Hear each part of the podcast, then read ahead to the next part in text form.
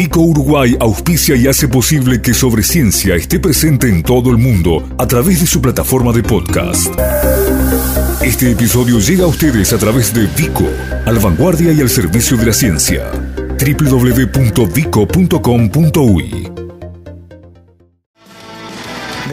www.vico.com.uy las pocas cosas que podemos llegar a agradecerle a la pandemia o haber atravesado esa situación de emergencia sanitaria, sin duda es que la visibilidad de quienes integran el, sistema científico de nuestro país es una de ellas. Pero poco sabemos y nada de lo que es ser científico en cuanto a, por ejemplo, a verlo como una profesión, a verlo como un trayecto, como una, como una hipótesis de vida. Bueno, eh, ¿cuáles son las estructuras? Eh, ¿Cómo era ser científico antes? ¿Se podía? ¿Había una carrera científica? ¿Qué pasó en el año 86? Bueno, de algunas de esas cosas vamos a conversar ahora tomando como base esa creación que fue la del Programa para el Desarrollo de las Ciencias Básicas, el PDCIVA. Nos acompañan en estudios eh, su director y subdirectora, David González, Estela Castillo. Bienvenidos a Sobre Ciencia. Muchas gracias. Muchas gracias, por la invitación. Gracias a ustedes. Eh, Decíamos en el arranque la fábrica de científicos, y si bien es un poco un, giro, una broma, no deja de ser cierto que antes de Pedesiva, ser científico en Uruguay era prácticamente imposible o requería caminos muy intrincados. Pero, ¿cuál es el trayecto? ¿Cómo, cómo se llega a ser científico o científica? Bueno, es un, camino, un camino arduo, este, muy divertido también. Este, y te, tomo, te tomo muy bien la referencia porque de repente sí, antes eh, podíamos decir que era más artesanal y ahora estamos en un nivel más industrial, podríamos decir. una, producción en serie. Eh, ¿qué, pasos recorre una persona? Digamos, eh, todos accede, se accede a la universidad y a partir de allí, ¿en qué momento y cómo una persona va tomando el rumbo de, de ser eso que genéricamente denominamos, bueno, investigadora, científico? Lo, interesante de esto es que el, bueno, el programa de desarrollo de la ciencia básica permite que eh, cualquier profesión, en definitiva, pueda ser científico. ¿No? O sea, no hay científico, no hay una carrera de grado específica para la ciencia.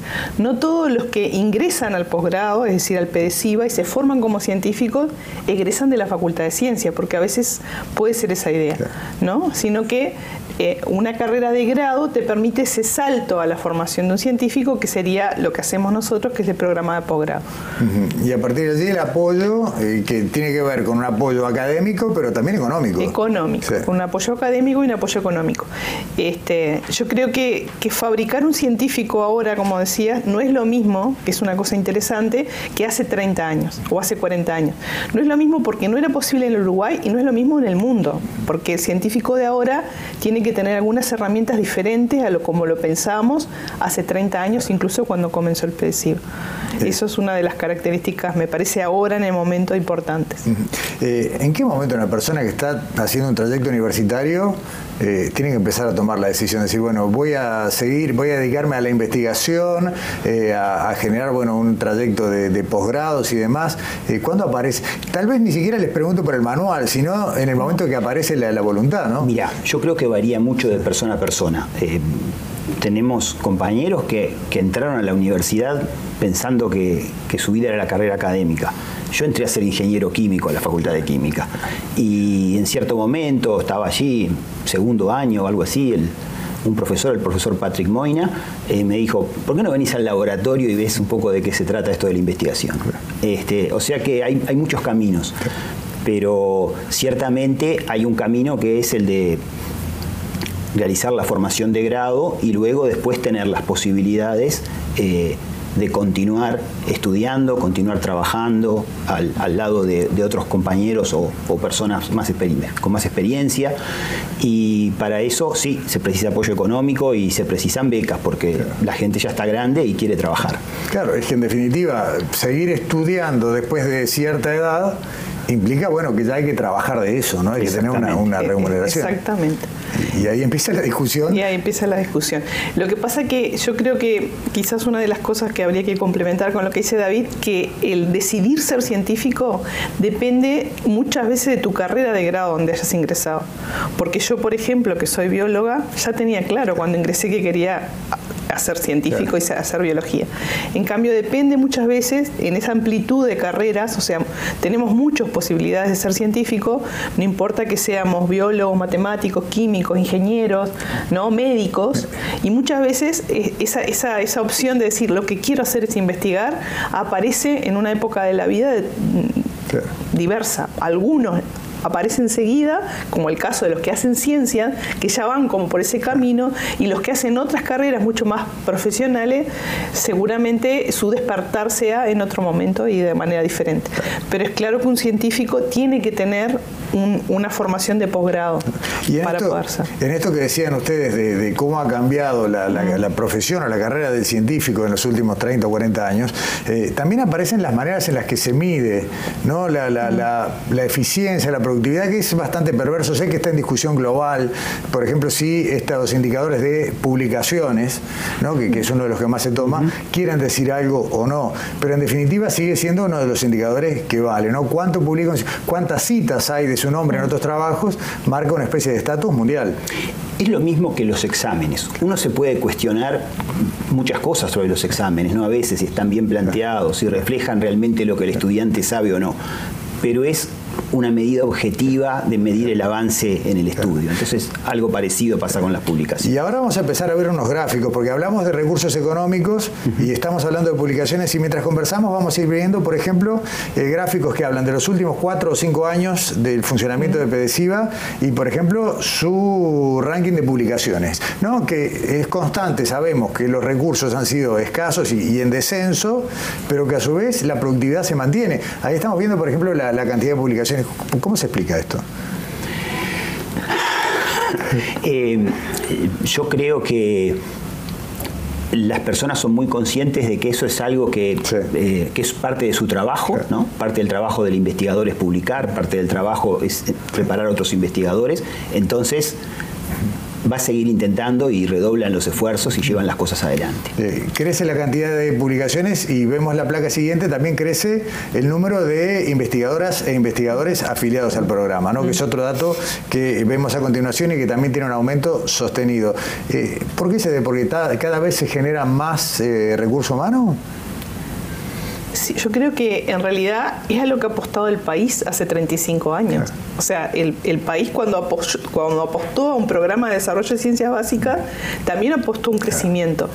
¿No? Con crecimiento de científicos formados con, con posgrado. Y eso ha venido en aumento y no ha parado. A pesar del, de que no ha venido en aumento el apoyo económico hacia los programas de posgrado. Claro, eh, abrimos un paréntesis. Eh, mm. Uno puede mirar el presupuesto nacional y ver alguna cifra que se mantiene estable, pero está expresada en pesos uruguayos.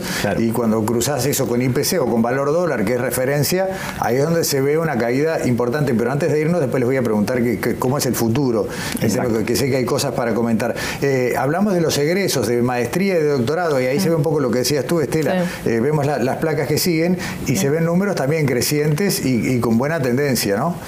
con buena tendencia. Con muy buena tendencia. Aunque acá aparece, acá los discriminamos por género, por sexo, y, se ven disparidades, ¿no? Cómo eh, sigue siendo un tema para resolver el, acceso a la carrera científica a edades adecuadas para las mujeres. Sí.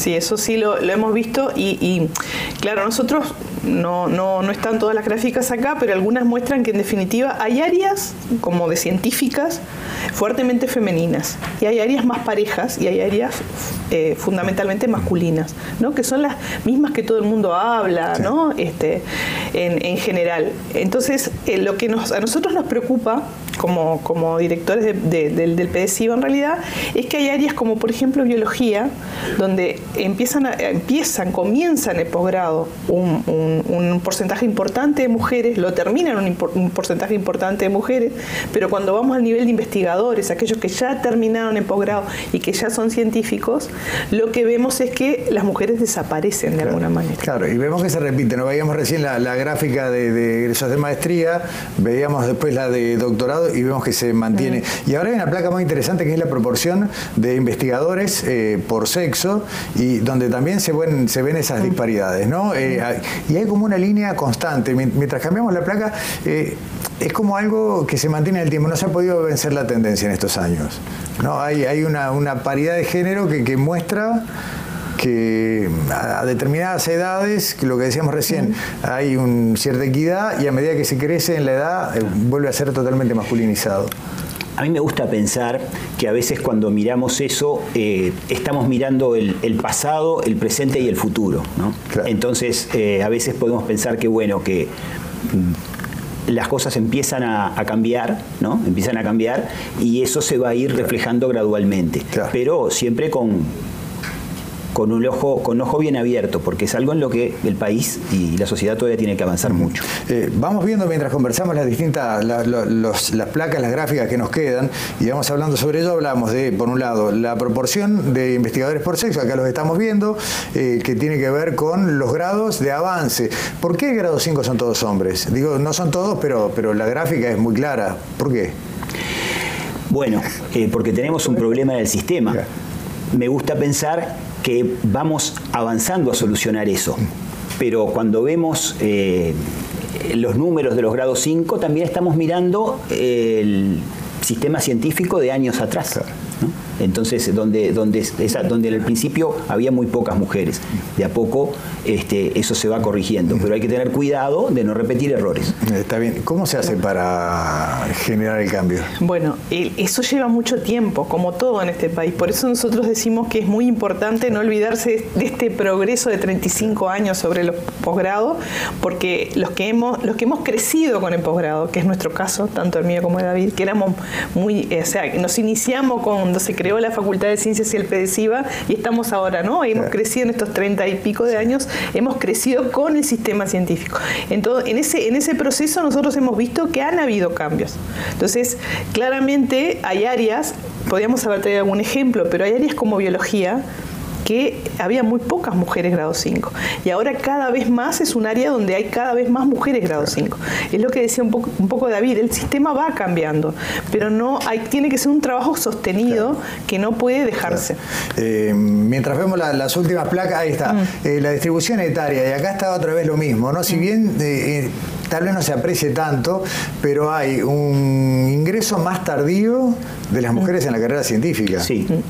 Sí, eso es lo que muestra esa placa claramente, porque si bien vemos que en, en, mediana edad tenemos una gran cantidad de mujeres, estamos viendo que curiosamente predominan los hombres, tanto en los científicos ya muy mayores, que se puede explicar por el sistema anterior, pero también en los más jóvenes de todos. Entonces, puede estar sugiriendo que lo que ocurre es que los hombres entramos más tempranamente porque se inicia ese periodo en momentos que coinciden con la maternidad y temas asociados a los cuidados, eh, No menor. Y mientras vemos la última placa que tiene que ver con la productividad y con la cantidad de investigadores que hicieron al menos una publicación eh, por año, les quiero preguntar dos cosas en los últimos minutos. Este, este es un indicador muy lindo porque habla de que hay 1.003 investigadores de PEDESIVA que este año publicaron, lo cual es un número como se puede ver, récord, creo que es, no, solo es el más alto de ahora, sino desde que existe PEDESIVA, y habla de que a pesar de que hay poca plata, eh, se sigue generando ciencia. Sí, yo creo que es un, indicador este, re importante, re importante de considerarlo, porque nosotros podríamos ver que aumentan las publicaciones, pero podrían aumentar porque tenemos tres o cuatro muy buenos grupos en Uruguay que publican mucho. Esto de alguna manera nos está mostrando una especie de democratización de la investigación. Una horizontalidad, ¿no? Sí, una diversidad, digamos, en el... Está bueno. Dos temas para irnos. Una, eh, por primera vez desde el 2018, PEDESIVA va a tener para el año que viene un incremento que creo que lo podemos calificar de sensible en su presupuesto.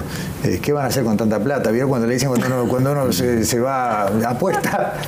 Bueno, sí, la verdad es que eh, para para esta rendición de cuentas logramos un, pedido que lo habíamos hecho para el anterior y para el presupuesto nacional, que era el apoyo a un programa especial dirigido, eh, enfocado en los investigadores más jóvenes para ayudarlos a iniciar su carrera como científicos, para generar algunas becas postdoctorales, para capacitarlos en en aspectos que no se habían capacitado en su formación anterior. Y bueno, este, ahora tenemos esa plata y estamos realmente contentos de haber conseguido eso y vamos a darle el mejor uso posible. Está bien, quiero aclarar que más allá de la broma de la plata, esto es llegar cerca sin superar los niveles de 2018, o sea, tampoco es que estemos hablando de un pico histórico de recursos ni nada, ¿no? No, no.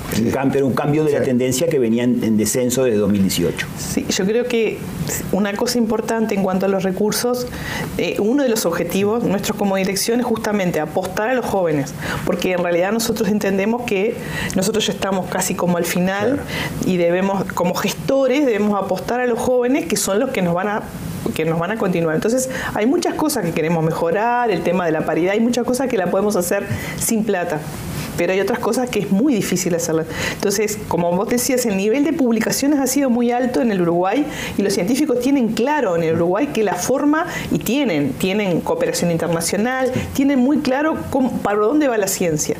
Y, lo siguen haciendo a expensas de sacrificios, ¿no? Y con muy, muy poca plata. De hecho, cuando un científico por ahí dice en el resto de, otro país, en otro lugar, lo que, lo que tenemos como recursos, se ríen, no pueden hacer eso. Entonces, es como como una especie de lo que se, una garra charrúa. Yo creo que el científico tiene sí una garra charrúa, porque realmente hace mucha cosa con muy poquito dinero. Eh, y eso explica un poco por qué aumenta el tema de... Mm, quería decir una, cosita más. Eh, el PEDESIVA es transversal y, tenemos investigadores de PEDESIVA en, en, todas las universidades públicas y privadas y en los centros donde se hace investigación. Entonces, el presupuesto para el PESIESIVA es importante y estamos muy contentos de esta mejora. Pero el presupuesto de la, ciencia, el importante presupuesto de la ciencia está también en los fondos para la ANI, en los fondos para la universidad, en los fondos para el IPSE, en los fondos para el PASTER. Eh, sin eso, con, el aporte de PEDESIVA no se puede. Es alargarle solo una pata a la mesa, que no eh, David, eh, Estela, muchas gracias por acompañarnos en el último programa de este año de Sobre Ciencia y bueno, seguiremos hablando de PEDESIVA por mucho tiempo, sin dudas. Dale, gracias. a ustedes.